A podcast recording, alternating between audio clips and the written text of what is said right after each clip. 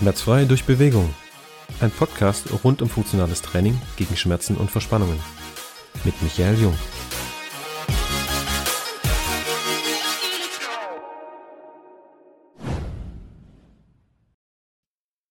Schönen guten Abend, Professor Dr. Med Sascha Rehm. Ich muss das zweimal üben, damit ich mich nicht verspreche. Dankeschön, dass Sie vorbeigekommen sind. Herzlichen Dank.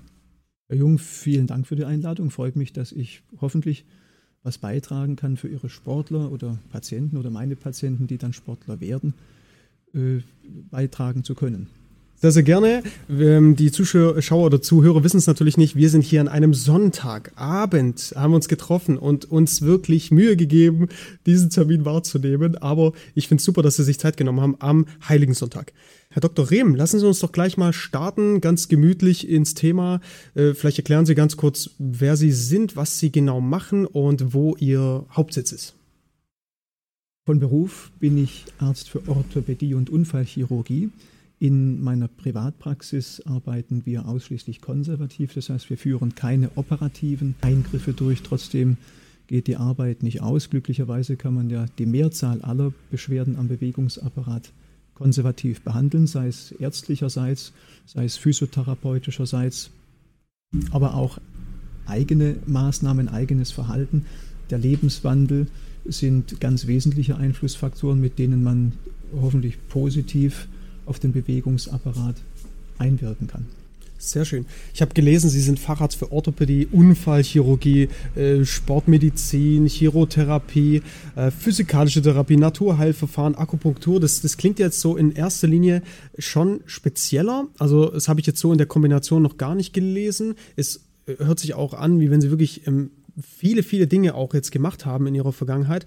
Können Sie da so ganz grob was dazu sagen? Wie, wie ist so der Schwerpunkt in Ihrer Praxis? Wie sehr geht es dann in Richtung äh, Naturheilverfahren? Nutzen Sie das nur im, in bestimmten Fällen bei Patienten? Können Sie da ein bisschen was zu den Schwerpunkten sagen? Die Zusatzbezeichnungen und die äh, Weiterbildungen, die ich absolviert habe, sind durchaus üblich bei Orthopäden. Vielleicht nicht bei jedem Kollegen in der Summe vorhanden. Es dauert ja auch eine gewisse Zeit, bis man die erforderlichen Zusatzfortbildungszeiten absolviert hat. Jetzt bin ich ja tatsächlich schon einige Jahrzehnte im Beruf tätig, sodass man einiges an Erfahrung sammeln kann, aber auch an Weiterbildung und Fortbildung sammeln kann. Bei uns in der Praxis, die wie erwähnt rein konservativ ausgerichtet ist, führen wir tatsächlich fast täglich Therapien durch, die man in den Bereich der Naturheilverfahren stellen kann. Ich bin natürlich ein ganz klassischer, normaler Schulmediziner, würde man sagen. Äh, ich selbst nenne es einfach nur Medizin, denn äh, getreu dem Motto, wer heilt, hat recht. Äh, gucken wir, dass wir alle Maßnahmen, die üblich sind und die ich gelernt habe, auch einsetzen, um eine Verbesserung für den Gesundheitszustand der Patienten zu erreichen. Und jetzt kommen wir mal sehr gerne zu den Patienten. Wie ist es so? Welche Menschen kommen denn so zu Ihnen? Also ist das wirklich bunt gemischt oder sagen Sie, ja, Herr Jung, da gibt es schon äh, gewisse Altersklassen, die vielleicht ähm, ähm, häufiger vertreten sind? Arbeiten Sie mit Spitzensportlern? Wie ist das? Ja, wir haben tatsächlich äh, Spitzensportler, die durchaus auf deutscher Ebene Meistertitel errungen haben, die man natürlich nicht nennen darf. Äh, tatsächlich ist das Spektrum bei uns wie wahrscheinlich in jeder orthopädischen Praxis vom Säugling, der vielleicht erst ein, zwei Wochen alt ist und zur Kontrolle, zur Säuglingshüftsonographie kommt, bis natürlich zum über 90-Jährigen, wo wir durchaus auch sehr fitte über 90-Jährige haben, die noch sportlich aktiv sind, sei es im Fitnessstudio oder interessanterweise sogar im Reitstall. Tatsächlich ist es aber so, dass die Mehrzahl der jungen Leute, der Sportler zum Beispiel mit überlastungsbedingten Beschwerden kommt, gerade leider trainingsbedingt.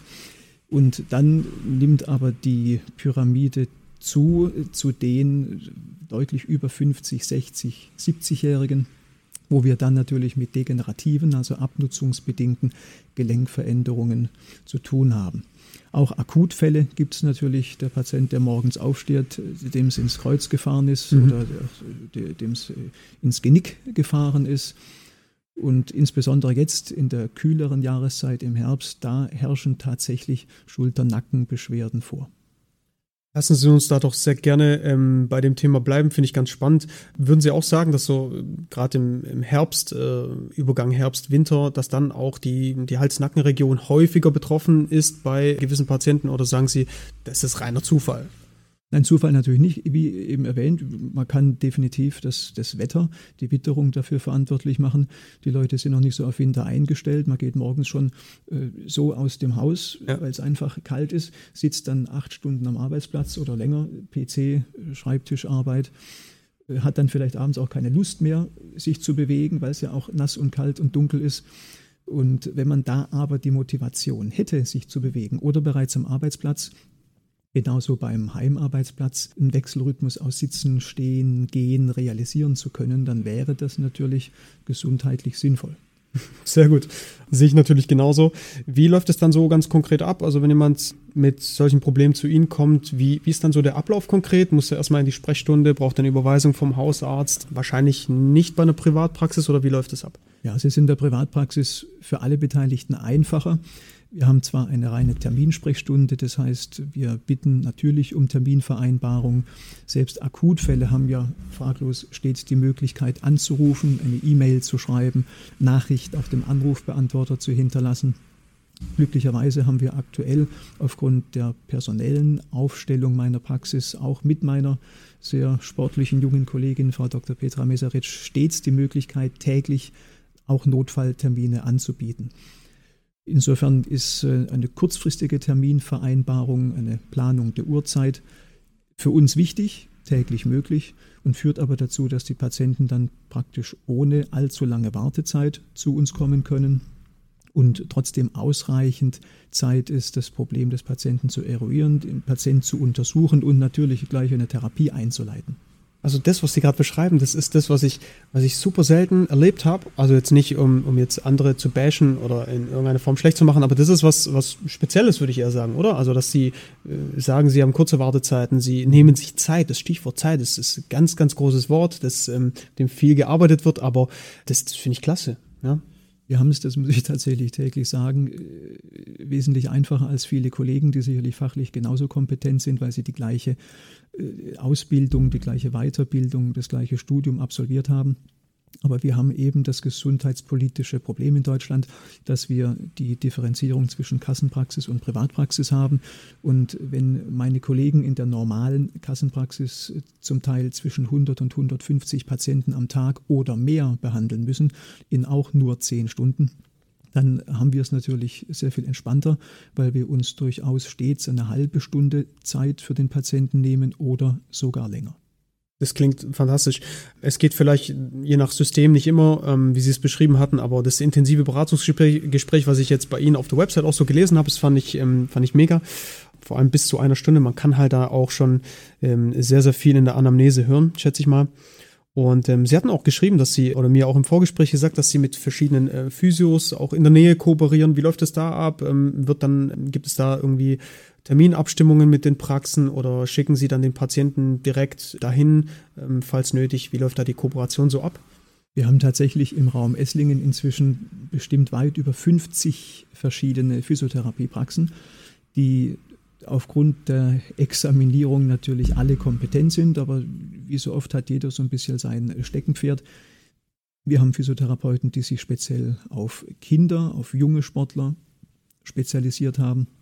Wir haben Therapeuten, die vielleicht auch ein bisschen mehr aus der naturheilkundlichen Ecke kommen, weil sie Zusatzqualifikationen haben wie Osteopathie oder Heilpraktiker. Dann haben wir natürlich reine Ergotherapeuten, die für Probleme mit Hand, Unterarm, Ellbogen, Schulter primär zuständig wären. Und wir haben natürlich Therapeuten, die möglicherweise aufgrund der Angliederung an ein operatives Zentrum hauptsächlich Knie behandeln, dafür aber dann spezialisiert sind oder aber auch Rückenbeschwerden oder auch operierte Patienten. Die älteren Physiotherapeuten würden bestätigen, dass natürlich jemand, der selbst schon zum Patient geworden ist, eventuell aufgrund dieser Erfahrung sich in so ein Fachgebiet dann noch mehr reinversetzen kann und für den Patienten tatsächlich eher eine Hilfe ist als der junge Therapeut, der das nur gelernt oder aus dem Lehrbuch äh, gelesen hat. Super. Also es klingt nach einem sehr, sehr weitreichenden Netzwerk, wo Sie dann einfach sagen können, hey, äh, wir haben hier einen Experten für das Thema ähm, Hand und ähm, verschiedene Behandlungsformen, die Sie da einfach auch äh, wählen können mit externen Therapeuten. Das hört sich super an. Wie, wie läuft denn die, also wenn ich, wenn ich einfach mal so auf die Diagnostik gehe bei Ihnen in der Praxis, wie ist denn so ganz grob ähm, der Ablauf bei einem Patienten, der zum Beispiel wirklich mit massiven Hals-Nacken-Problemen zu tun hat? Gibt es da überhaupt einen Ablauf, der immer gleich ist? Oder sagen Sie, das hängt natürlich von verschiedenen Faktoren ab? Also welche Diagnostik äh, haben Sie bei sich in der Praxis und wie läuft, wie ist da so der Ablauf? Der Ablauf ist zwar tatsächlich häufig weitgehend ähnlich, mhm. aber man kann auch so schön sagen, jeder Fall ist anders oder nicht jeder Patient ist gleich. Trotzdem ist rein organisatorisch, wenn der Patient zum Termin erscheint, primär ein, ein äh, Anamnesegespräch, also ein, ein Vorgespräch zur Erhebung der Vorgeschichte wichtig. Wir sind ja in der Regel schon vorinformiert, weil der Patient anruft und sein Problem benennt. Die Untersuchung wird uns aber erst zeigen, wie der Stand, wie die klinische Symptomatik überhaupt ist. An diagnostischen Maßnahmen haben wir insbesondere Ultraschall jederzeit zur Hand an jedem Behandlungsplatz. In dem Moment, wo wir weitergehende bildgebende Diagnostik brauchen, Nativ, Röntgen, Kernspintomographie, CT, arbeiten wir mit verschiedenen Radiologiepraxen zusammen, sodass die Patienten, wenn das erforderlich ist, selbst für Kernspintomographien innerhalb von 24 Stunden einen Termin bekommen mhm. können. Bei Notfällen, Unfällen kriegen wir das auch hin, den Patienten quasi direkt im Anschluss zum Radiologen zu schicken. Und inzwischen haben wir eine Vernetzung, sogar online können wir praktisch direkt, wenn das Bild gemacht und digital gespeichert ist, von unserer Praxis aus darauf zugreifen. Ah, okay, also auch da ist wieder oder findet wieder so eine interdisziplinäre Zusammenarbeit statt. Wie, wie gehen Sie dann weiter vor? Also wie ist das, wenn, wenn Sie sagen, vielleicht äh, braucht der Patient gar nicht so viel Diagnostik? Also haben Sie da auch mal Fälle, wo Sie sagen, hier können wir eigentlich direkt ähm, in die Haltungsoptimierung gehen oder einfach in, in die Beratung? Also reicht es oftmals auch aus, einfach den Patienten zu beraten? Getreu dem Motto, häufig ist es häufig, kann man davon ausgehen, dass die meisten Menschen, die zu uns kommen, keine extrem schweren Probleme mitbringen und auch keine exotischen Krankheiten mitbringen. Das heißt, wenn die Symptomatik für mich mit, darf ich sagen, ohne Übertreibung, Jahrzehnte Erfahrung im Beruf als durchschnittlich oder als bekannt imponiert, dann werden wir auch mit klassischen, normalen, standardisierten Therapieverfahren starten. Mhm wenn uns irgendwas Spanisch vorkommt oder wenn wir sehen, dass die üblichen Therapiemaßnahmen nicht zum üblicherweise zu erwartenden Erfolg führen, dann wird man natürlich zügig, das kriegen wir ja hin, Bildgebung durchführen lassen, um sicherzustellen, dass wir nichts übersehen haben. Okay, das heißt Basics first, so wie im Training natürlich auch. Dann äh, würde mich auf jeden Fall noch interessieren, Sie sagen, ja, gerade Schulter, Hals, Nackenregion kommt jetzt in der Jahreszeit einfach etwas häufiger vor. Was würden Sie denn sagen, so summa summarum im ganzen Jahr, was tritt am häufigsten auf? Vielleicht die Top 3 würden mich, würden mich interessieren. Top 3 der Beschwerden, die bei Ihnen so durchlaufen. Man kann sicherlich nicht als Einzeldiagnose fassen, aber ganz klar, Top 3 sind Schulter-Nackenregion, Kreuzschmerz und Kniebeschwerden. Ich weiß jetzt nicht, wie, wie eng gefolgt das von Platz 4 oder 5 wäre, aber das sind, glaube ich, die drei Problembereiche. Das kann vielleicht jeder, der über 30 ist, auch nachvollziehen. Knie, Kreuz, Nacken. Ich glaube, da kann fast jeder Deutsche mitreden. Sie haben jetzt äh, nicht nur ein Jahrzehnt äh, Berufserfahrung mit dem Thema Rücken. Ja, das ist ein großes, großes Thema. Ich sage auch immer, das ist für einen Podcast, es ist so ähm, es ist einfach zu groß, dieses Thema, um das einfach äh, global zu erklären. Man müsste halt erstmal auf die Anatomie eingehen. Vielleicht picken wir uns auch irgendwann mal ein kleines Segment raus und können darüber etwas, etwas sprechen. Das sind so die Top 3. Was, wie gehen Sie denn da vor, gerade beim, beim Thema Kreuzschmerz? Also jetzt haben Sie, haben Sie zum Beispiel einen Patienten, der, der klagt über Lendenwirbelsäulenprobleme. Also das, das haben wir ja zum Beispiel auch super oft, ne? Es ist eine, es ist eine Kumulation aus ganz, ganz vielen Faktoren normalerweise, die da zustande kommt. Haben Sie auch hier wiederum so die, das ist immer schwierig wahrscheinlich, aber die, die Top 3 Ursachen, was, was Sie als Orthopäde rausfinden, muss ich sagen, das, das hat fast jeder Patient. Also Beim Kreuzschmerz ist es sicherlich schwierig. Beim Kreuzschmerz haben wir geschätzt in etwa 50 Prozent der Fälle Beschwerden, die vom Kreuzdarmbeingelenk, dem Iliosakralgelenk ausgehen. Das ist glücklicherweise in den allermeisten Fällen überhaupt nichts Dramatisches, aber es ist natürlich simpel ausgedrückt sehr nervig, sehr störend. Was so im äh, umgangssprachlichen Bereich, nämlich äh, Bandscheiben mhm. und Ischias häufig genannt wird, ist in Wirklichkeit gar keine häufige Ursache. Das heißt, Bandscheibenveränderungen sind natürlich sehr häufig. Die wird jeder ab dem 30. Lebensjahr mit sich herumtragen. Diese Veränderungen machen aber nicht Beschwerden. Äh, und auch das, was wir Ischias nennen, so eine gewisse Ausstrahlung, Richtung Gesäß und Bein ist natürlich sehr häufig, hat aber zum Glück in den allermeisten Fällen nichts mit einer Irritation von Nerven oder Nervenwurzeln zu tun. Trotzdem gibt es natürlich Veränderungen und Schäden, die schmerzhaft sind, auch an Bandscheiben, Bandscheibenvorfälle, Wirbelgelenksveränderungen, die Facettensyndrome bei Spondylarthrosen. Wir haben auch über viele Jahre oder fast Jahrzehnte entwickelte Veränderungen von Bandscheiben Osteochondrosen, die sehr wohl auch aktiviert sein können. Die letztgenannten Problembereiche sind leider Bereiche, die wir mit ein bisschen Training oder Physiotherapie alleine nicht in den Griff bekommen. Umgekehrt ist aber in dem Moment, wo wir von medizinischer Seite, von ärztlicher Seite die Aktivierung oder den Akutzustand im Griff haben, muss man, und das wünschen die Patienten ja in der Regel auch, vorbeugend eine Rumpfstabilisierung durchführen, eine Haltungsoptimierung. Und da sind dann die Ärzte draußen, da kommt dann der Physiotherapeut oder der Trainer oder Personal Trainer ins Spiel.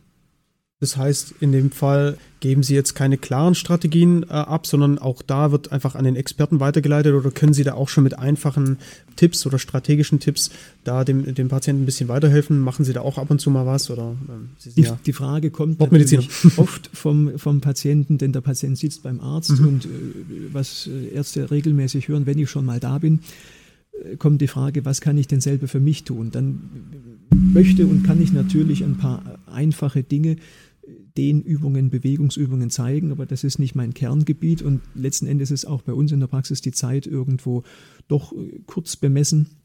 Deswegen verweise ich die Patienten dann gerne an die Trainer und Physiotherapeuten. Zwar haben wir schon auch einfache Übungsprogramme, wie man sie, glaube ich, inzwischen bei jedem Arzt, zumindest Orthopäden, bekommt, sodass der Patient schwarz auf weiß eine kleine Anleitung für zu Hause an die Hand bekommt. Aber um das richtig und fehlerfrei zu machen, ist, glaube ich, ein aktives Üben, eine Einweisung äh, durch den Physiotherapeut oder Trainer sinnvoll. Gut, also da würde ich vielleicht direkt überleiten. Ähm, haben, machen Sie selber, in welchen Bereichen sind Sie denn selber sportlich so aktiv? Also Sie haben sicherlich einen stressigen Praxisalltag oder hatten, ich weiß es nicht, wie Ihr Alltag aktuell ganz konkret aussieht. Ja, ich bin ja nicht jeden Tag dabei. Ich habe sie zwar einmal besucht, aber ähm, da brauchen sie sicherlich auch mal Ausgleich. Äh, machen Sie da selber auch ganz gezielt Sportmaßnahmen oder ähm, ist es ein bisschen nicht ganz so kon zu konkretisieren? Gibt es da verschiedene Dinge?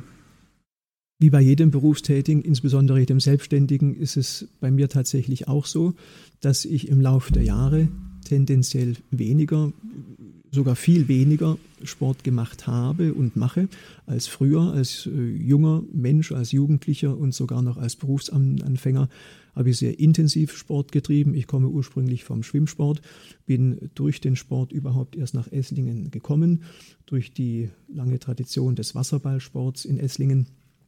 Aktuell ist natürlich ein Mannschaftssport nicht möglich. Man kann kein Vereinstraining in einer Mannschaft machen, wenn man selbstständig ist und keine festen Arbeitszeiten hat. Trotzdem, und da sind wir wieder beim Thema, ist es natürlich möglich, auch ohne Sportverein oder ohne große Gerätschaften ein bisschen was für sich zu tun. Ob es nur ist, dass ich die Laufschuhe anziehe und vor die Tür gehe oder dass ich durchaus auch mit Gymnastik, mit einfachen Übungen, wie auch immer man die nennt, man kann es Pilates nennen, man kann es isometrische Übung nennen, wenn ich das alles kombiniere, muss ich es auch nicht benennen, da muss ich einfach die Übungen, die ich gelernt habe, sei es eben vom Physiotherapeut, vom Trainer, aus dem Lehrbuch oder online, die kann ich überall zu Hause oder auch im Hotelzimmer und auch im Urlaub durchführen und kann mich ein bisschen fit halten. Das heißt, ähm, es ist auch nicht ganz so konkret. Das heißt, sie gehen ab und zu mal laufen, ähm, sind aktive Läufer und äh, machen ihre Übungen sozusagen zu Hause. Das heißt, sie sind keinem Fitnessstudio Richtig. jetzt angegliedert oder sowas. Das jetzt nicht. Dann äh, würde ich gerne noch wissen, wie, äh, welche Art von Menschen kommt denn so in ihre Sprechstunde? Also gibt's da, gibt's da was, was man sagen kann, man so eine, so eine gewisse Regel aufstellen kann? Oder ist das auch wieder bunt gemischt? Das Schöne ist, dass ich mich ja als Orthopäde mit Problemen am Bewegungsapparat befasse. Das heißt, die Mehrzahl der Patienten kommt mit Beschwerden am Bewegungsapparat. Diese Probleme zu erkennen und zu lösen, macht mir Spaß. Das ist schon mal das Positive. Aber wie in jedem Beruf gibt es Licht und Schatten und es gibt natürlich auch Menschen, die mit Beschwerden kommen, die vielleicht jetzt gar nicht primär vom Bewegungsapparat herrühren, auch wenn der Betreffende das so empfindet. Mit den Fällen, die für uns vielleicht nicht ganz einfach sind, weil es eben gar nicht unser Kerngeschäft betrifft, müssen wir uns trotzdem befassen und dann muss ich die Patienten dahin lotsen, wo sie eigentlich hingehören, wenn das zum Beispiel somatisierte Beschwerden sind, die ganz andere Ursachen haben. Genervt ist man dadurch nicht. Im Gegenteil, wenn man dann dem Patienten zeigen kann, wo sein Problem wirklich liegt und wir haben glücklicherweise die Zeit, auch zu erklären, warum der Patient bei uns vielleicht nicht ganz richtig ist, dann kann man am Ende sogar zufrieden sein, wenn man sieht, dass die Patienten diese, diese Empfehlung auch annehmen und sich auf diese Art helfen lassen. Auch wenn wir sagen können, da gibt es keine Tablette, keine Operation, keine mhm. Injektion. Vielfach kann selbst in diesen Fällen eine, man nennt es so schön, zuwendungsorientierte Therapie durch einen Physiotherapeut, Osteopath, Heilpraktiker hilfreich sein. Und bei vielen anderen gesundheitlichen Beschwerden, nicht nur Beschwerden am Bewegungsapparat, ist gerade Bewegung sehr sinnvoll. Also dazu zählen sicherlich alle Herz-Kreislauf-Beschwerden, auch metabolische Störungen, Übergewicht, aber auch seelische Probleme, seelische Störungen, kann man fast sagen, lassen sich günstig beeinflussen durch Bewegung. Ich hätte mal eine ganz spannende Frage. Herr Dr. Rehm. Und zwar, jetzt haben Sie gerade Übergewicht äh, kurz in den Raum geworfen. Da möchte ich jetzt kein großes Fass aufmachen, aber was mich interessieren würde, was ist denn Ihre Meinung? Ich sage jetzt nicht, führt, also meine Frage ist jetzt nicht, führt Übergewicht automatisch zu Gelenkproblemen, aber was würden Sie aus Ihrer Erfahrung sagen? Inwieweit korreliert das denn mit Gelenkbeschwerden? Je nachdem, wie stark das Übergewicht natürlich ist, aber haben, wie sprechen Sie da mit Ihren Patienten? Weil äh, vermutlich wird jetzt äh, der, der typische Patient herkommen und sagen, ja, ich muss einfach abnehmen, ähm, dann werden meine Kniebeschwerden geringer. Was, was sagen Sie so einem Patienten? Das Problem von Gelenkbeschwerden ist in nahezu jedem Fall multifaktoriell und ein Faktor kann Übergewicht sein. Das Interessante ist, dass sicherlich jeder von uns Menschen kennt, die stark übergewichtig sind, vielleicht auch, auch nicht mehr jung und trotzdem keine Gelenkbeschwerden haben. Umgekehrt kennt jeder aus dem bekannten Verwandtenkreis ältere Herrschaften, Senioren, die keineswegs übergewichtig sind, aber eben altershalber Gelenkbeschwerden haben.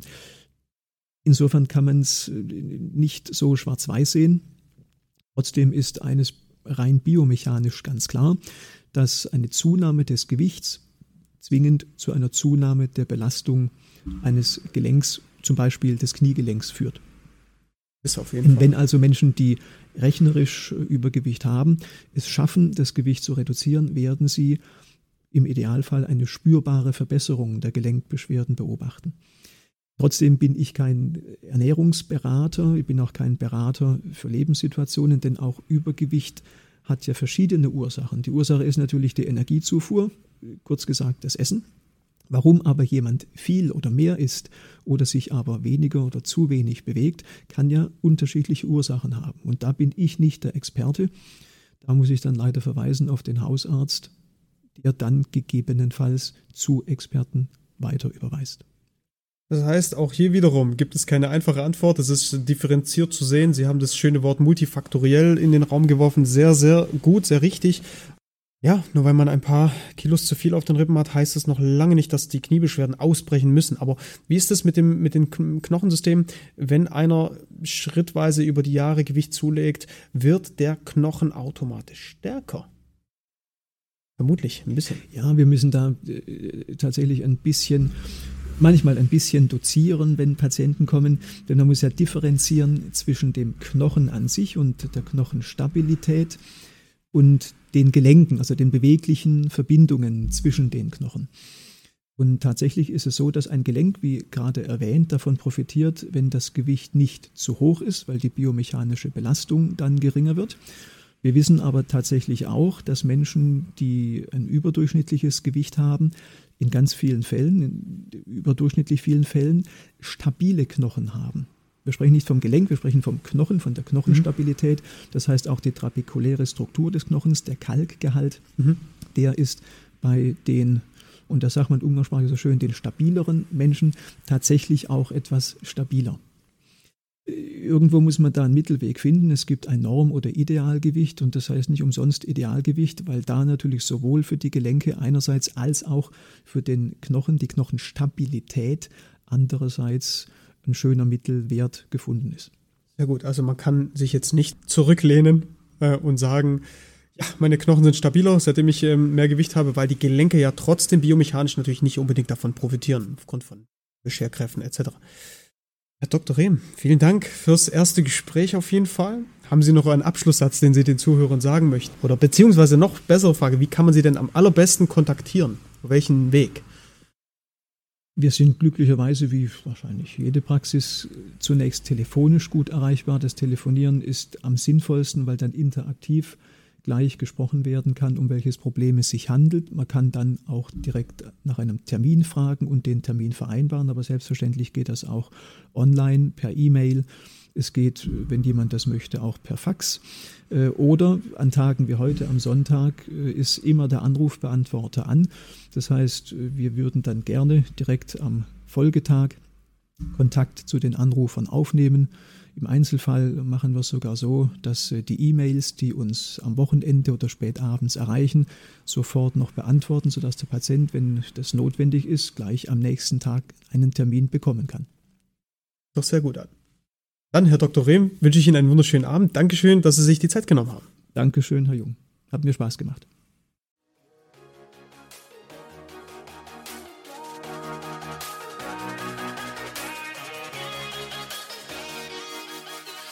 Das war's mit einer weiteren Folge des Podcasts Bewegung gegen Schmerzen mit Michael Jung. Du willst endlich durchstarten und deine körperlichen Ziele angehen? Dann kontaktiere uns einfach über unsere Website und die anderen Kanäle. Alle weiteren Infos, die du dazu brauchst, findest du wie immer in der Beschreibung des Podcasts. Und lass uns gerne ein Abo da, so verpasst du keine Folge und bekommst wertvolle Inhalte für dich und deine Gesundheit. Wir hören uns beim nächsten Mal. Ciao, dein Team Aktivtraining Jung.